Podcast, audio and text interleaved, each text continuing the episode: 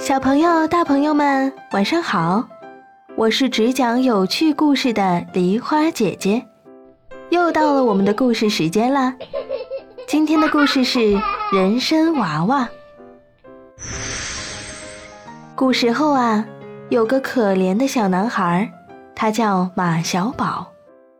他三岁的时候，爸爸妈妈就都去世了，可怜的小宝无依无靠。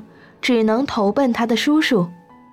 他的叔叔是一个恶毒的地主，每天都让马小宝做很多很多的活儿，稍有不顺心就拿起扫帚狠狠地打小宝。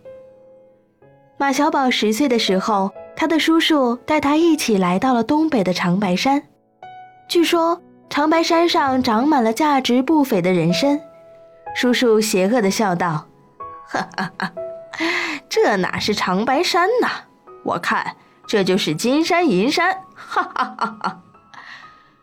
可怜的马小宝背着背篓，跟着大人们扎进山林里寻找人参。恶毒的叔叔甚至让马小宝自己一个人去另一个山头。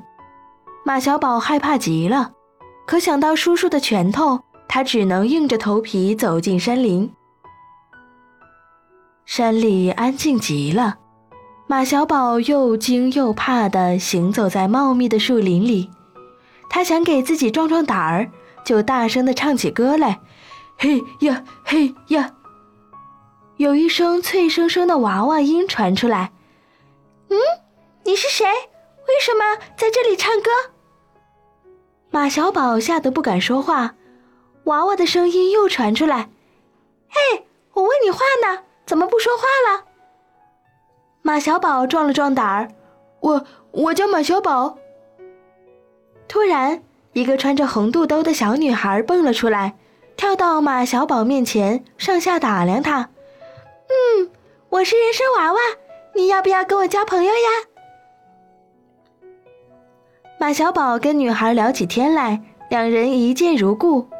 马小宝跟这个胖胖的小女孩成了非常好的朋友。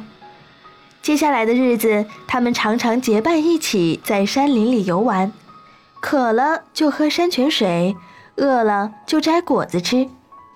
瘦小的马小宝渐渐长高长胖了，黄黄的脸也变得红润起来。一天，马小宝回到家里，叔叔看着精神十足的马小宝，心里十分疑惑。其他工人也注意到了马小宝的变化，七嘴八舌地议论道。呃，这孩子似乎有仙气呀。叔叔找来马小宝盘问这段时间发生了什么。马小宝是一个不会说谎的孩子，就把遇见红肚兜女孩的事儿告诉了叔叔。叔叔立刻意识到，这个神秘的女孩就是住在长白山的人参精灵。叔叔递给小宝一捆红绳，笑眯眯地说：“嘿嘿。”你把这红绳系在那女孩头发上，给她当头绳吧，再带她一起来家里玩呢。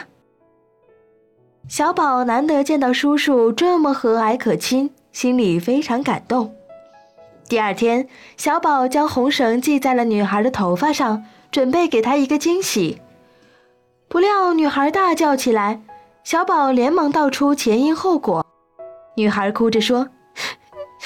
我我是山里的人参娃娃，你叔叔用红绳是想绑住我，夺走我的命啊！小宝一听，忙扯断红绳，让人参娃娃赶快逃走。叔叔见到小宝一个人回来，生气极了，狠狠地打了小宝一顿。小宝痛得晕了过去，却怎么也不肯出卖朋友。